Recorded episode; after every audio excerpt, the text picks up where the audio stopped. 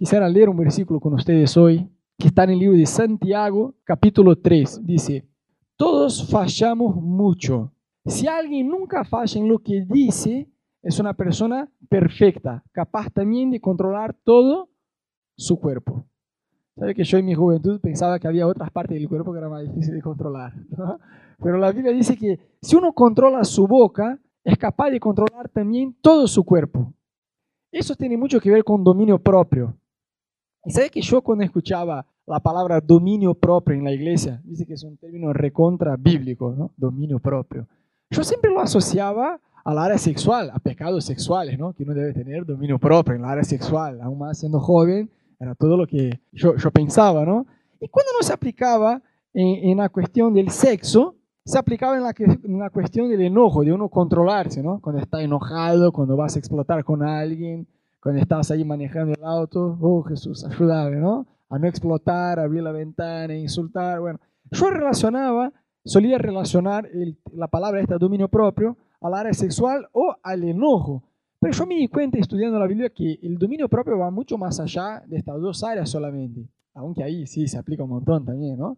Pero vemos eso, ponele que si uno dice, ¿sabe qué, Rodo? Yo voy a ayunar.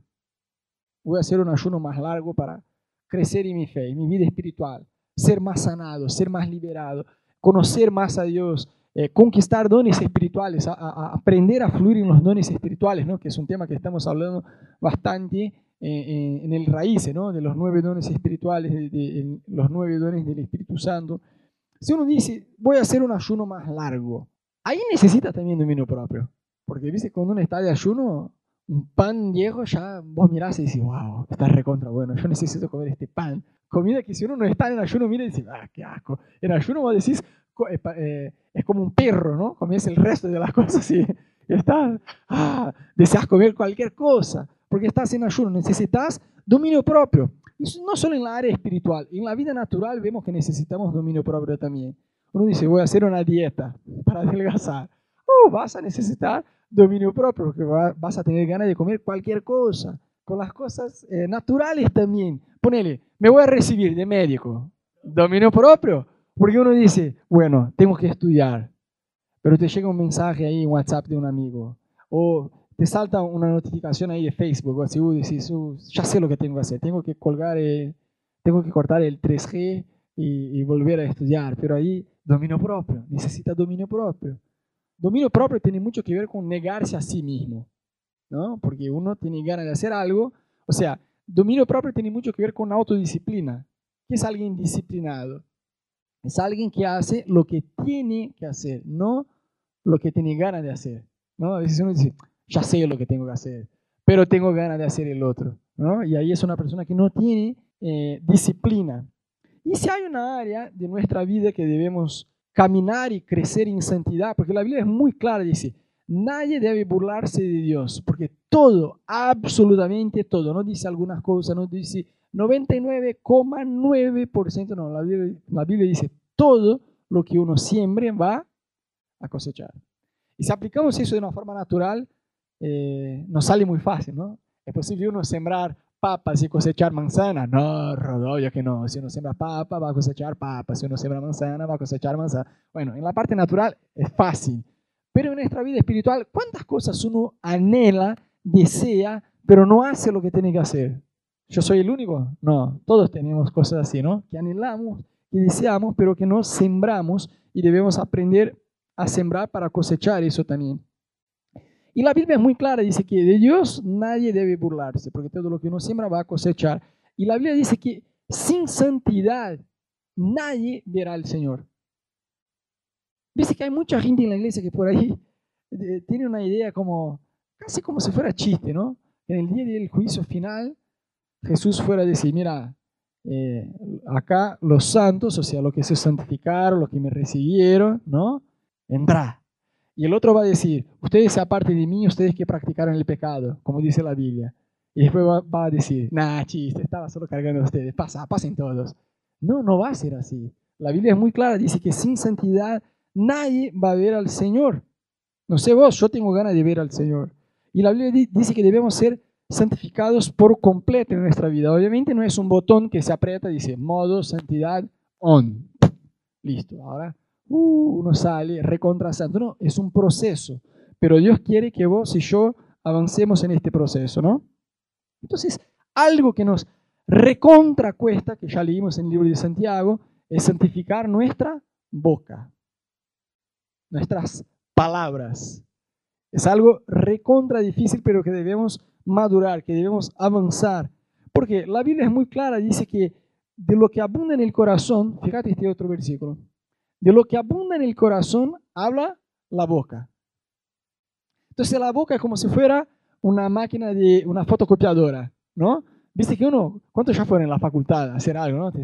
Llegás ahí con una hoja de tu, de tu trabajo y tenés que hacer varias fotocopias. Entonces pone ahí la hoja y dice 15 fotocopias. El chabón va. Pero toma como referencia, como base que la hoja original. O sea, lo que sale de ahí es el resultado directo de lo que vos pusiste ahí. Entonces la boca y el corazón es como si fuera una fotocopiadora. Lo que sale de acá es resultado de lo que está acá, adentro nuestro. ¿Cuántos acá conocen a alguien quejoso? ¿Sí o no? Alguien que solo se queja y se queja y se queja y se queja de todo. ¿Cuál es el problema de la persona? El quejarse sale, pero antes que nada está acá adentro, ¿me entendés? O sea, tiene un corazón quejoso y como consecuencia va a tener palabras quejosas. ¿Sí o no?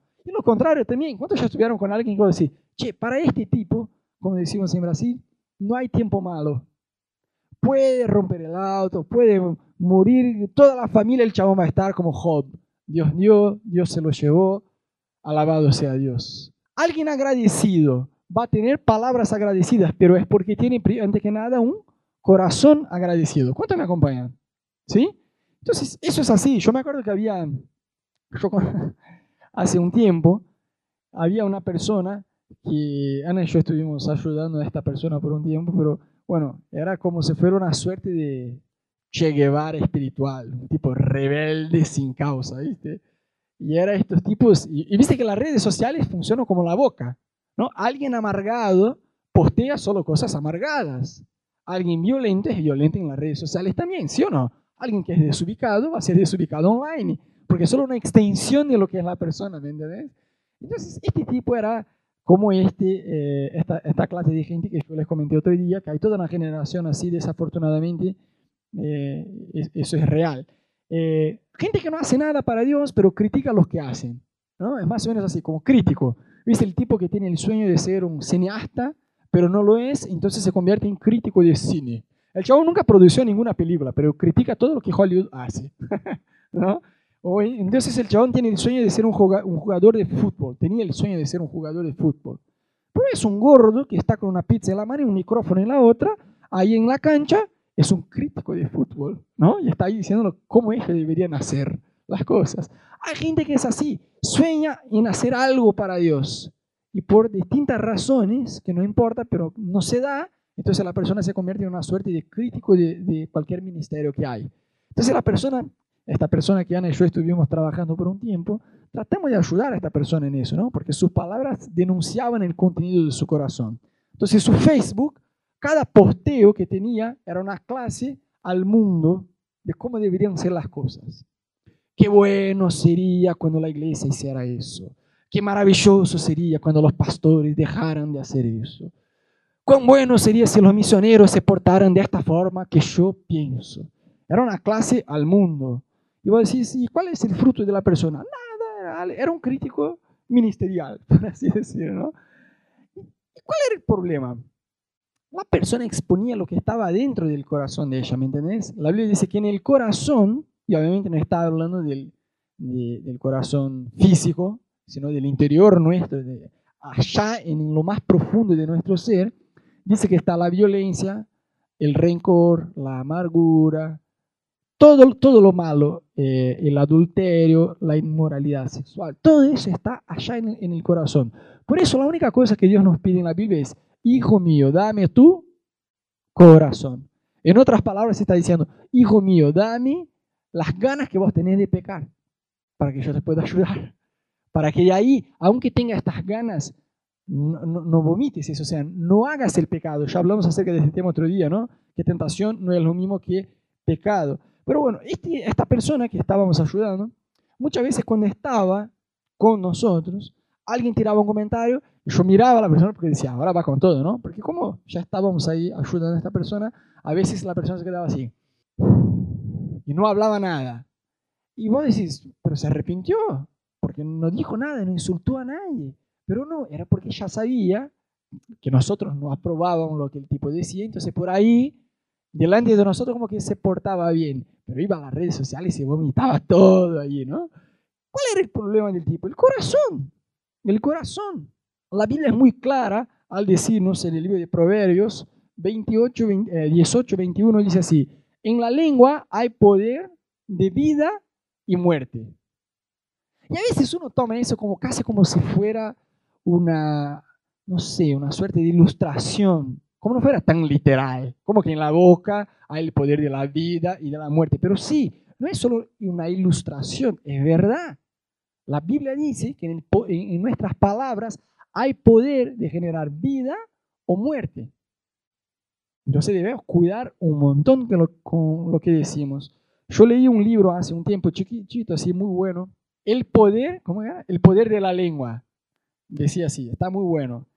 Y el autor del libro escribía un par de historias y mencionaba en esta parte que dice que en la boca hay poder de generar vida o muerte, mencionaba un par de historias. Y una de ellas era de un tipo que era paso, era misionero en realidad en África y quiso sacar su licencia de conducir avión, porque tenía varias misiones y por ahí, viste que en África no es que hay un metrobús, hay un subte ahí, tenés que ir caminando, a veces la ruta no está buena o por ahí hay, no sé, bichos en, en, camino y por ahí no es tan sencillo moverse de un lado a otro como acá, ¿no? Entonces, eh, el chabón eh, tenía un avión, sacó su licencia de conducir y por ahí iba, volaba de un lado a otro y era un golazo porque iba mucho más rápido, podía estar en varias reuniones y qué sé yo. Y su ministerio empezó a crecer ahí. Y al tipo le recontra encantaba volar.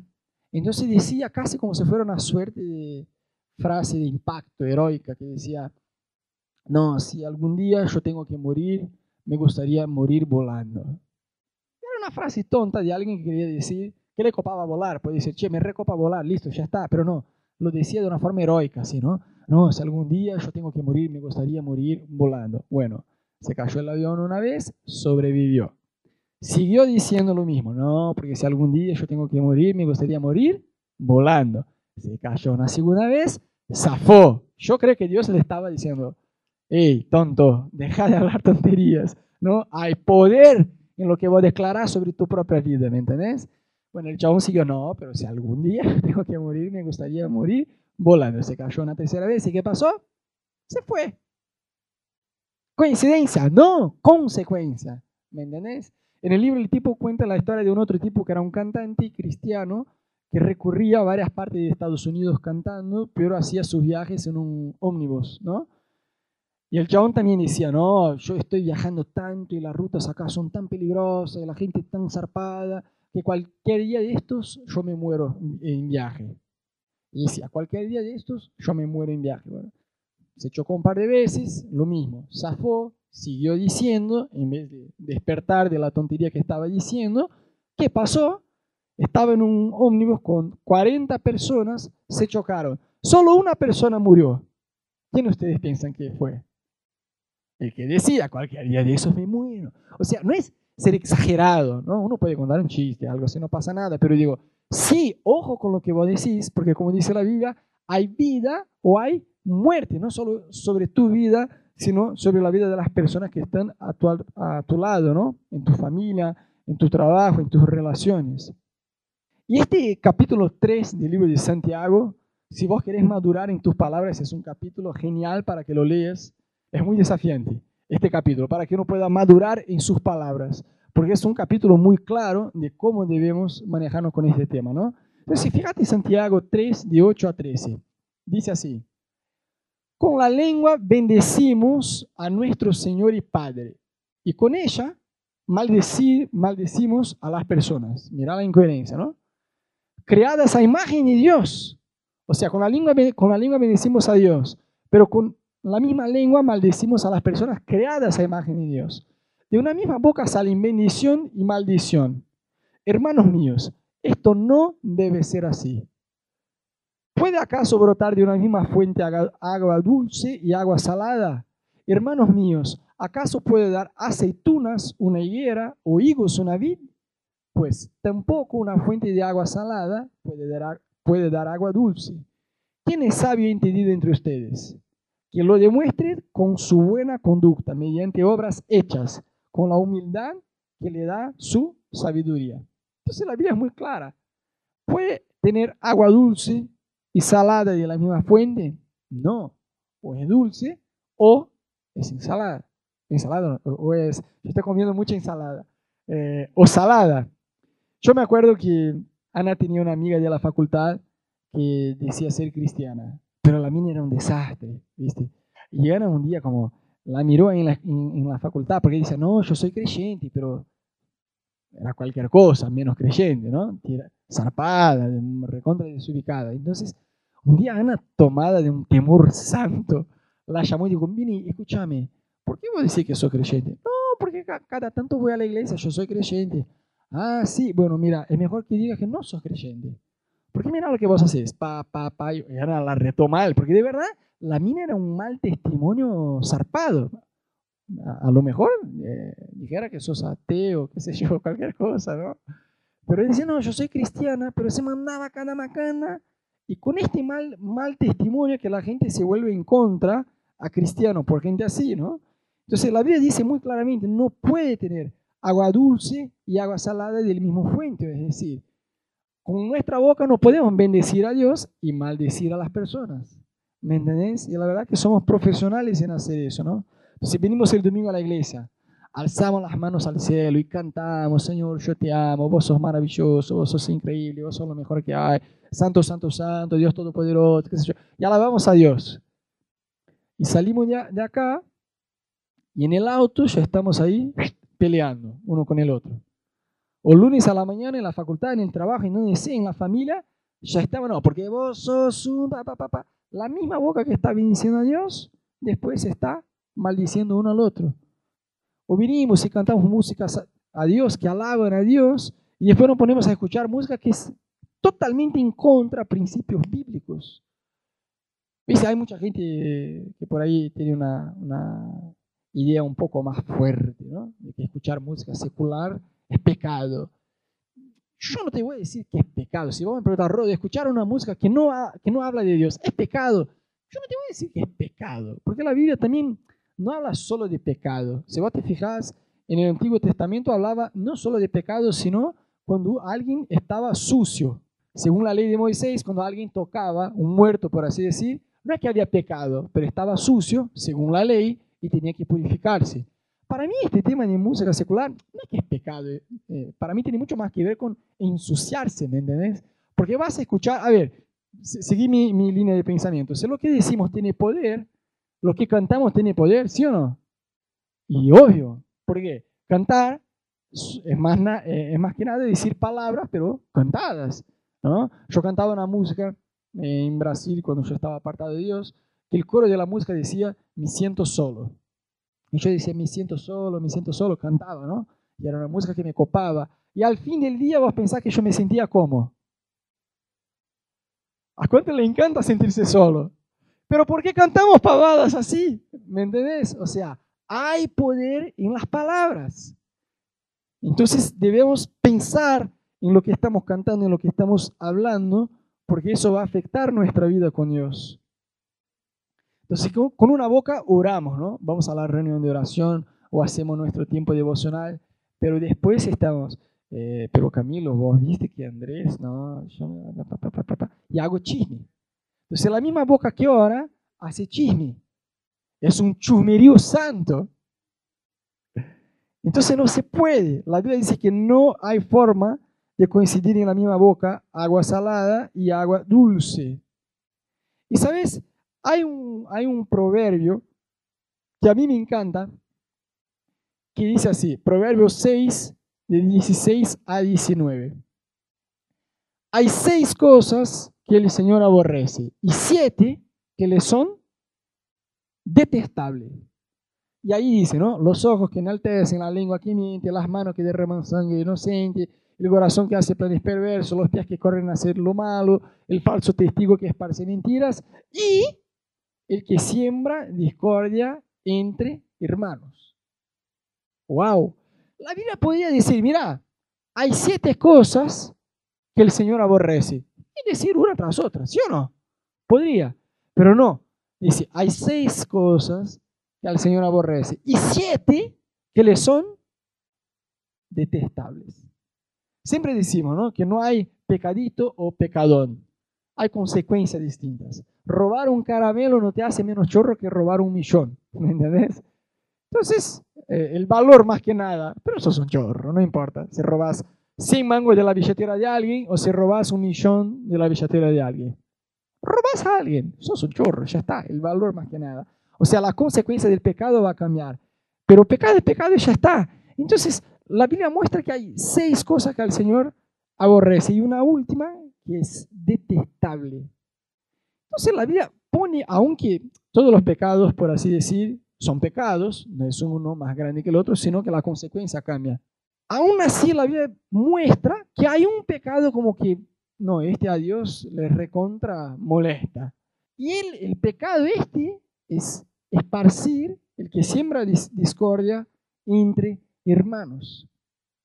Algunos años atrás, Ana y yo pasamos por una situación, este, va, en realidad no fue una situación, fue una secuencia de situaciones, donde mucha gente, y gente cercana a nosotros, ¿no? Nos juzgaron, pero mal, mal. Mucha gente nos juzgó un montón. Y yo tenía ganas, mi carne, ¿no? Tenía ganas de sentar uno por uno y decir, está bien, ¿Vos querés saber lo que pasó? Yo te voy a decir lo que pasó. Lo que pasó fue pa, pa, pa, pa, pa, pa, y decir todo lo que había, ¿no? Porque como la Biblia dice, cuando alguien cuenta una historia parece tener razón, hasta que la otra parte cuente su versión, ¿no? Cuando vos charlas, con parejas, el marido viene y dice, no, porque mi mujer, papá, papá, vos decís, pero esta mujer es, es, muy mala. Entonces la mujer dice, no, ahora yo quiero decir mi versión. Y vos decís, ah, pues ya está, ¿no? Como, a ver qué va a decir. Y ella dice, dice, dice el marido, entonces empieza a hacer así, o sea, ah, no, pero el tipo es un desubicado. Eso pasa. Entonces yo me acuerdo que en esta situación, yo chalé con Ana, estuvimos orando, ayunábamos un montón, y ahí yo le dije a Ana, ¿sabes qué, amor? No vamos a defendernos. ¿Quién nos quiere jugar, juzgar? Que juzgue, no me importa. Yo no voy a tratar de defenderme, porque podría decir, mira, vos querés saber lo que pasó, yo te voy a decir lo que pasó. Te dijeron eso y es eso, pero la verdad pasó, pa, pa, pa, pa, pa. La persona no solo se quedaría avergonzada de haberme juzgado mal, sino que iba a entender el contexto a lo cual yo estaba, ¿me entendés? Pero yo pensé bien y me acordaba de este versículo, porque yo decía, a lo mejor no digo nada, ¿me entendés? Y ya está, que me juzguen. problema es, al fin y al cabo, todo es entre Dios y nosotros, y nadie más. Entonces, si me juzgan, que juzguen, el problema es de ellos, no el mío. Yo voy a tratar de perdonar y no voy a tratar de defenderme. ¿Por qué? Porque si yo trato de defenderme en aquella situación específica, sí o sí, seguramente estas personas se quedarían enojadas, yo iba a exponer otras personas, ¿me entendés? Entonces, a lo mejor que me juzguen, yo voy a tratar de no exponer a nadie y me quedo como culpable, por así decir. Mejor. La verdad que nuestra carne recontra cuesta, ¿no? Yo escuché cada cosa que yo tenía que decir, uh, si este supiera. Es como si fuera un rompecabezas, ¿está bien dicho? Rompecabezas el tipo tiene tres, cuatro piezas y ya tiene como una sentencia sobre mi vida. Yo tengo ganas de decir, mira, yo te voy a mostrar las otras piezas y vos decime qué onda, ¿no? Pero hay que controlar, porque no debemos sembrar discordia entre los hermanos. Mejor sufrir el juzgamiento y ya está. Mira lo que dice Mateo, Mateo 12, 34 a 37. Yo os digo que de toda palabra ociosa que hablen los hombres, de ella también de ella darán cuenta en el día del juicio, porque por tus palabras serás justificado y por tus palabras será condenado. Siempre cuando la Biblia menciona el día del juicio, mis piernas temblan, no importa cuál versículo es, yo digo, Señor, santificadme, perdonadme, ayudadme, porque un día yo tendré que rendirle cuentas a vos. Y la verdad que yo tengo que ser muy transformado por vos. Viste que el currículum de nuestra lengua es, eh, es grande, ¿no? Uf, es grande. Con la lengua nosotros hacemos chisme, mentiras, palabrotes, maldecir, insultar. ¿Cuántas veces decimos, usamos, tomamos el nombre de Dios en vano? Por Dios, Camilo, no puede ser que vos seas hincha de boca. Por Dios, por Dios. No alguien ahí me cierra con el auto en el tránsito y digo, por Dios, anda como una tortuga. ¿No? ¿Por qué no decimos otro nombre? ¿Por qué tomamos el nombre más sagrado que hay de Dios y ponemos como si fuera un lunfardo cualquier cosa? La Biblia dice que está mal. ¿Sabes que la gente, eh, los escribas que escribieron eh, muchos textos de la Biblia, por ahí los copistas, es decir, el tipo que copiaba los textos bíblicos, muchas veces trataba de cambiar, en vez de decir el reino de Dios, el reino de Dios, para, no escribir la palabra de Dios en mano, ponían el reino de los cielos. Y nosotros tomamos la palabra de Dios y lo usamos como, por Dios, maga, no puede ser, por Dios. Y, estamos ahí tirando como cualquier cosa. O muchas veces usamos nuestra boca para acusar, retar y etcétera. Bueno, todo el currículum de la, de la obra de la carne, de, la lengua, ustedes pueden mirar las obras de la carne, que es una descripción mucho más completa, ¿no? Y hay un otro versículo que dice que así como la comida está para la boca, las palabras están para el oído. Entonces, cuando vos probás una comida, por ahí o está buena o está mala. Y las palabras son así. Hay palabras que uno escucha y dice, uh, qué bueno escuchar eso, ¿no? Y hay palabras que uno escucha y dice, ah. Y la Biblia es muy clara, dice que vamos a, vamos a probar el fruto de toda palabra que sale de nuestra boca. Hay un versículo, porque una vez se trata de justificarse, ¿no? No, pero ¿qué vas a decir en esta situación? El otro acá te está diciendo tontería, vos estás cansado, estás enojado no tenés que bancar a este, ¿no? Tenés que por lo menos decir con educación, pero cállate la boca, a lo mejor, ¿no? Mira lo que dice la Biblia.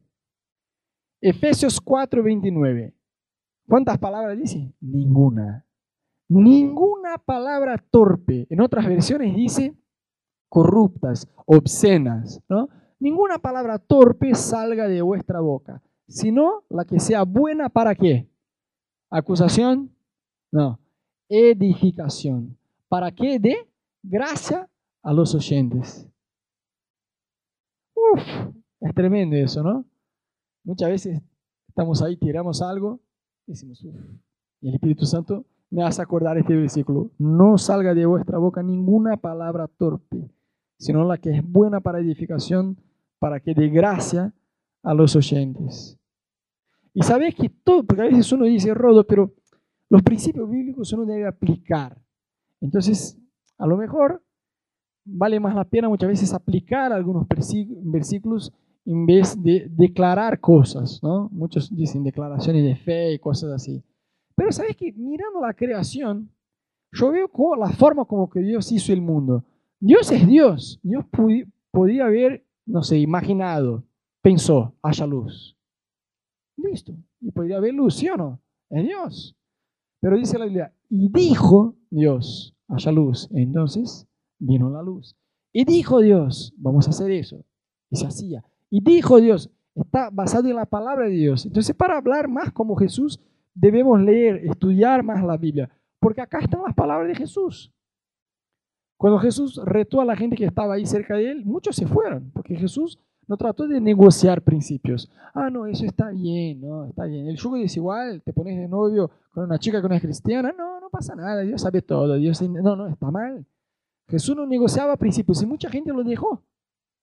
Y Jesús mira a sus discípulos y dice, ¿y ustedes qué onda? ¿Me van a dejar también? Y Pedro que le contesta, no, Señor, solo vos tenés las palabras de vida. Entonces, para hablar más como Jesús, debemos mirar más la Biblia y ver cómo Jesús habla. Acá están las palabras de él. Por otro lado, chicos, hablamos ¿no? que la, hay el poder de la muerte en la boca, pero también hay poder de vida en la boca. Nuestra boca puede ser un instrumento para edificar a la gente. O sea, podemos tirar elogios. Viste que hay gente que por ahí tiene dificultad de hacer, eh, tirar elogios. Porque no, yo no voy a decir que Camilo acá eh, ministró bien. No voy a decir que hizo bien las cosas. Porque por ahí se va a agrandar. ¿Cuántos ya escucharon eso, no? En el ambiente de trabajo suele pasar eso, ¿no? No sé, vos haces, haces algo que está muy bueno y tu jefe dice, sí, zafó. Y vos decís, no, zafó no, está zarpado, yo hice mucho mejor que el otro. Está bien. Eh, ¿Cuántos ya tuvieron jefes así que, que miraba, estaba recontra bueno yo decía, sí, está bien. Está bien, está bien, regular, ¿no? te da una bronca, ¿no? Yo me esforcé tanto, el tipo no puede ni siquiera elogiar. Hay gente que tiene esta mentalidad, no voy a elogiar para que no sea grande.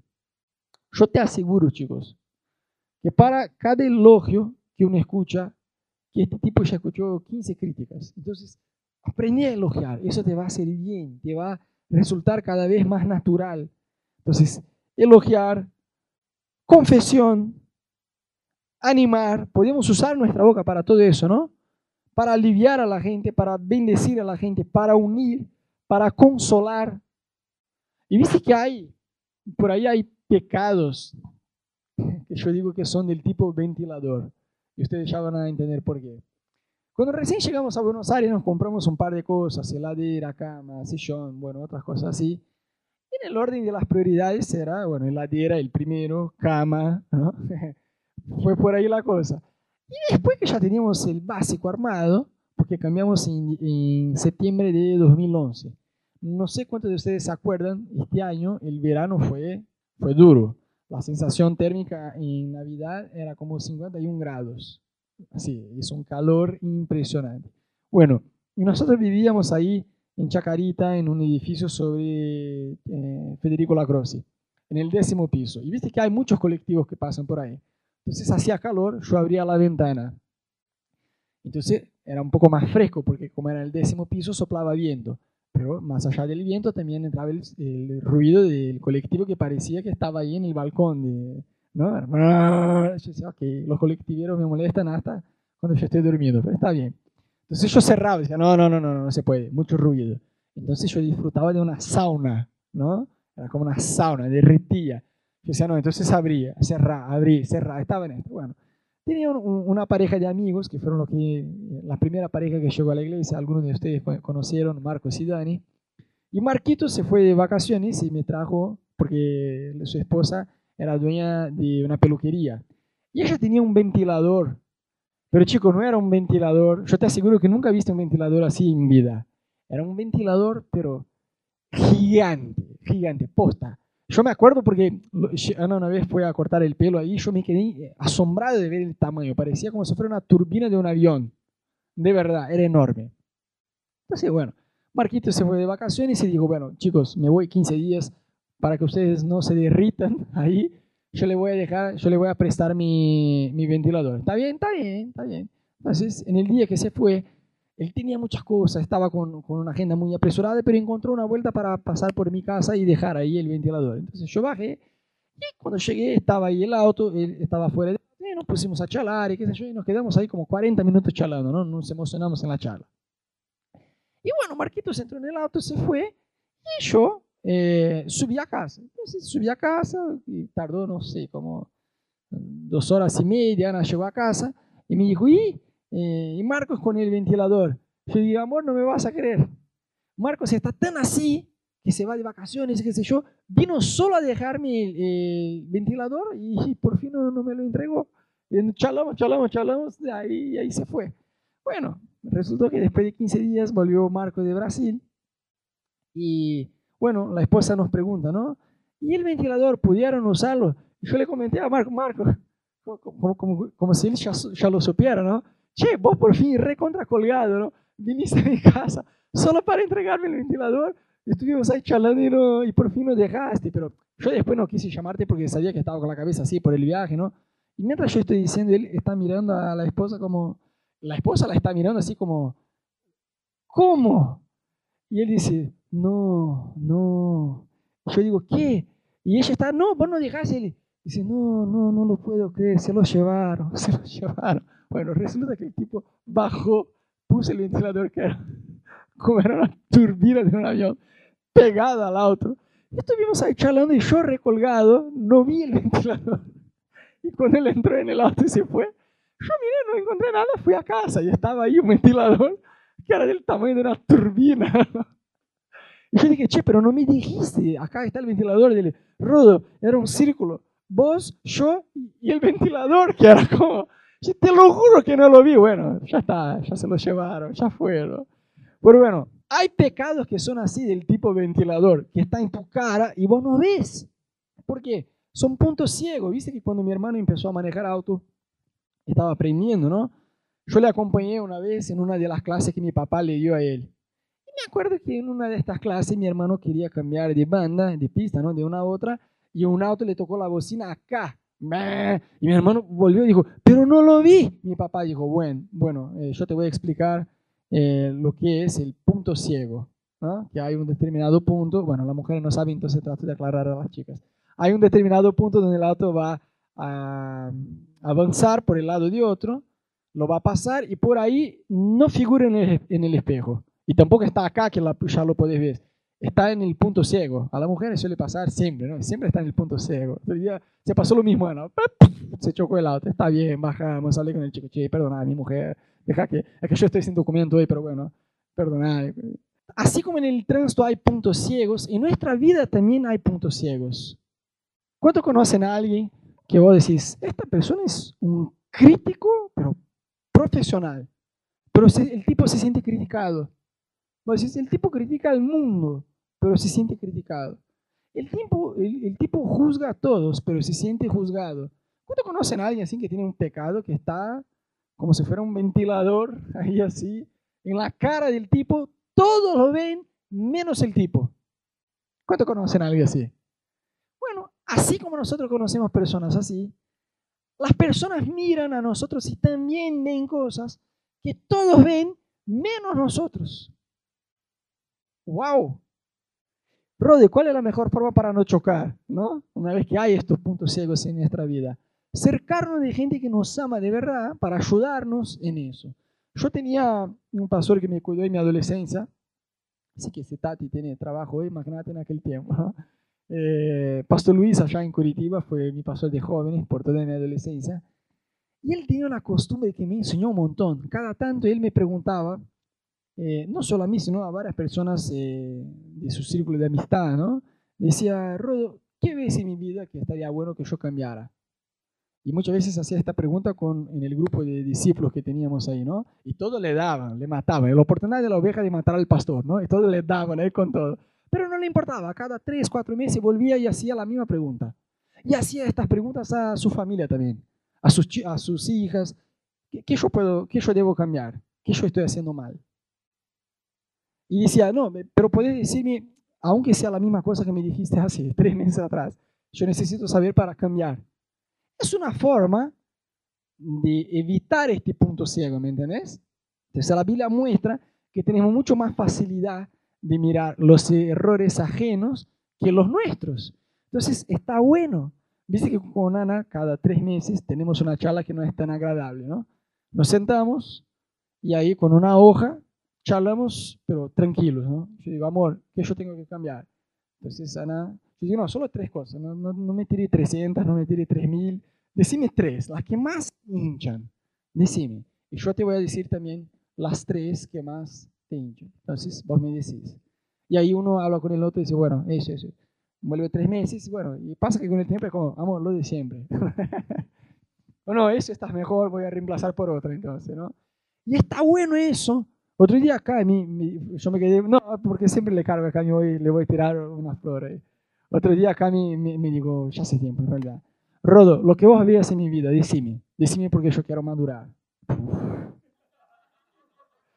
Chicos, yo hice un libro, no saben. Pero de verdad, eso exige madurez. Te tiré una ¿eh? Eso exige madurez, porque dice, hay gente que no solo eh, se enoja cuando alguien le dice en amor, porque hay, hay gente que cree que el trabajo pastoral es como que uno disfruta, ah, le voy a retar a este, ah, le voy a decir, Cami, vos haces eso mal, y va va a disfrutar eso. No, la verdad que no. Entonces hay gente que rechaza, pero la madurez no es solo no rechazar, sino buscar descubrir eso, ¿me entendés? Porque eso te ayuda a decir, verdad, sé que este tipo tiene razón, por ahí tengo que madurar en esta área. Y por ahí evitas puntos ciegos en tu vida. Pero sabes que las palabras es más sencillo, ¿no? Porque cuando uno se manda la máscara, otro día yo estaba acá sobre, voy a aprovechar porque eh, me gusta, mientras predico, confesar pecados de, de El problema es cuando uno se emociona y pasa a confesar pecados ajenos. ¿no? otro día Cami me dijo que... no, eh, otro día yo estaba ahí sobre Leandro N. Alem, volviendo a casa, ¿no? Y un colectivero, chicos, ustedes saben que yo amo a Buenos Aires, que yo amo a los argentinos, pero hay dos tipos de, hay dos clases de personas que a mí me cuesta amar. Los tacheros de Buenos Aires en los colectiveros, tengo que confesarles.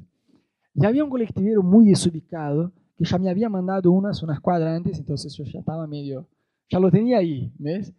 Y cuando doblamos de Leandro en la línea, en una curva que estaba cerrada acá, el chabón me recontra cerró, yo tuve que frenar el auto con todo para que no me pegara a la frente del auto.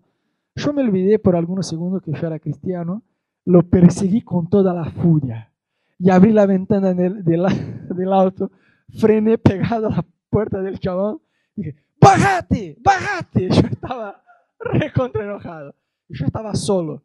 Entonces después de la tercera vez que yo grité, bájate, bájate, el chabón avanzó con el auto yo sentí como si fuera el Espíritu Santo, porque eh, viste que esto no era un punto ciego, es fácil de darse cuenta, ¿no?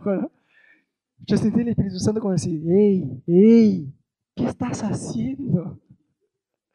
yo pensaba, uh, capaz que alguien de la iglesia está por ahí me miró. Imagínate, Nico está allá dentro de, del colectivo y dice, no, ese es el pastor de la iglesia. Ay, mi pastor, este rodo está genial. Entonces, bajate, bajate, bajate, Espíritu Santo, sobre mi vida. Bajate, bajate, Espíritu Santo, sobre mi vida, a santificarme más. Yo necesito tu presencia.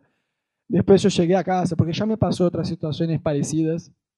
Pero ahí Ana, está junto, eh, Ana estaba junto, ¿no? Entonces cuando la esposa está ahí, en el primero, bajate, cuando, cuando te ve abriendo la ventana, ya dice, ¿qué estás haciendo? No, tengo calor. Ya, ya te ayuda, ¿eh? Pero el Espíritu Santo como que llegó un poquito más tarde y después de la tercera, bájate. Yo decía, bájate, Espíritu Santo, sobre mi vida, santificarme. Entonces, chicos, yo soy el primero a levantar la mano, a decir, necesitamos madurar en nuestras palabras. Así es. Pero de verdad, porque sabes que eso no se trata de ser cuando decimos que hay el poder de la vida o de la muerte está en la boca, no se trata de ser eh, solo optimista, ¿está bien dicho? No se trata de ser optimista, de ser positivo. Nada, todo, todo va a ir bien. Cuando estás viendo tu equipo de fútbol jugar, el chabón va a cobrar el penal y vos que querés que el chabón haga y vos así, va a ser gol, va a ser gol, va a ser gol, eh, fue gol. No, no se trata de eso. Pero está bueno que con tu boca vos puedas expresar lo que dice la Biblia, alinear tu boca a lo que dice la Biblia. Porque cuando vos tenés un problema, vos decís, no, la verdad que no hay forma de hacer, la verdad, te despertás y los primeros segundos del día son clave para lo que vas a, cómo va a ser tu día. Te despertás un lunes lluvioso. Vos decís, oh, hoy es el lunes lluvioso. ¿También dicho lluvioso? Me está cargando, está bien. Porque acá me, acá me le encanta hacer eso. Me corrige, yo digo, yo digo bien, me corrige mal, yo digo mal y se mata de la risa. Así que mí yo ignoro que habla español. Bueno, un lunes lluvioso te despertás y decís, oh, hoy es lunes, y encima llueve, y encima hoy el día va a ser duro, va a ser complicado, no tengo ganas de estudiar, no tengo ganas de laburar, y el tránsito va a estar todo colapsado, y va a ser duro. ¿Cómo va a ser tu lunes? Decime. Va a ser duro. ¿Por qué? Porque vos estás declarando cómo va a ser tu lunes. Y eso no se trata, vuelvo a decir, no se trata de ser positivo, ¿me entendés? Porque ser positivo, uno puede ser positivo y aún así la cosa no se da. Pero cuando uno declara sobre la palabra de Dios, es distinto. Te despertás, pero rodo, es lunes y llueve. pero no importa, vos podés tener un lunes increíble. Despertate y decís, ¿sabes qué? Llueve, es lunes, pero qué bueno. Empezás a darle gracias a Dios. Gracias Jesús, porque es un lunes y yo estoy vivo para vivir este lunes. Gracias porque llueve, pero yo tengo una casa. Gracias por mi paraguas. Gracias por mi salud. Gracias por mi familia. Gracias por mis amistades. Gracias por la iglesia. Gracias por mis amigos. Gracias por el laburo que tengo. ¿Me entendés? O sea, empezás a acordarse, como dice la Biblia, quiero traer a la memoria, me quiero acordar de las cosas que me dan esperanza, pero no solo acordarse, sino decir, porque al decir, yo te aseguro, si vos haces este ejercicio, cuando te despertás, empezás a dar gracias a Dios. Señor, gracias por este día, gracias por todo lo que yo voy a vivir, preparame este día. Yo declaro que este día va a ser un día de bendición, va a ser un día alegre en tu presencia. Tu estado de ánimo cambia, cambia. Porque no se trata de pensamiento, pensamiento positivo, de pensar de una forma positiva. Se trata de declarar lo que dice la Biblia acerca tuyo. Es un día más que Dios te regaló. Y si creemos en lo que la Biblia dice, que cada uno de nuestros días Dios escribió en su palabra, decimos, Dios no es un guionista malo, ¿no? Anoche yo miré una película con Cami, que yo le dije a Cami, esta, te lo juro que entró para las cinco peores películas que ya vi en mi vida. Está ahí top five. Pero fue malísima porque el teaser estaba muy bueno. Miramos, yo dije, Cami, ¿te parece? Sí, sí, parece copada. Bueno, miramos, no tenía nada que ver con, con el teaser, pero está bien. Pasa. Pero Dios no es así. Dios no es un guionista malo. A ver, ¿qué voy a hacer? Lunes lluvioso, colapsado. Ah, Maxi, mm, voy a hacer con que el jefe le rete. Le voy a hacer con que le echen. Y voy a hacer, a ver, 30% de tristeza. Unos 40% más de angustia. Y por ahí, Dios no es así. Dios no es así. Lo que Dios escribe acerca nuestro son cosas buenas, tan buenas que dice la Biblia que ni siquiera llegó al oído humano y al corazón del hombre. Pero nosotros debemos creer y confesar estas cosas sobre nuestra vida. Amén. Bien, quisiera orar con ustedes, así que les quiero invitar que se pongan limpia conmigo un cachito más. Y más allá del chiste con la situación que les comenté hoy del tema este de palabras, que capaz que uno se acuerda de algo que hizo o que vivió, que en tu corazón ahí, ahí en tu lugar, vos puedas abrir tu corazón delante de Dios, porque hablamos hoy acerca de palabras y quizás mientras eh, vos escuchaba la prédica o ahora al final, en algún momento de la reunión, o quizás ahora en estos minutos más que vamos a tener, el Espíritu Santo te va a acordar de algo o de áreas de tu vida donde te falta sabiduría con tus palabras.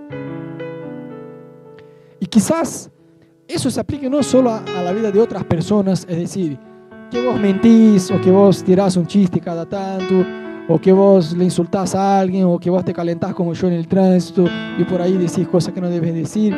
Capaz sobre tu propia vida. Quizás vos decís, uff, es lunes y es lluvioso. Capaz que vos tenés esta costumbre de ponerse bajoneado por cosas que vos mismo declarás sobre tu vida. Entonces ahí en tu lugar, de ojos cerrados, manos abiertas, deja con que el Espíritu Santo pueda sondar tu corazón, leer tu corazón.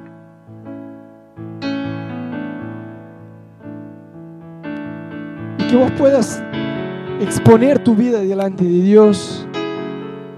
Quizás en tu familia vos necesitas tener más sabiduría con las palabras, en las relaciones o en la forma de decir, o la sabiduría de decir en el momento correcto, porque sabes que la Biblia dice no solo que, que debemos decir la verdad, sino que debemos decirla en amor.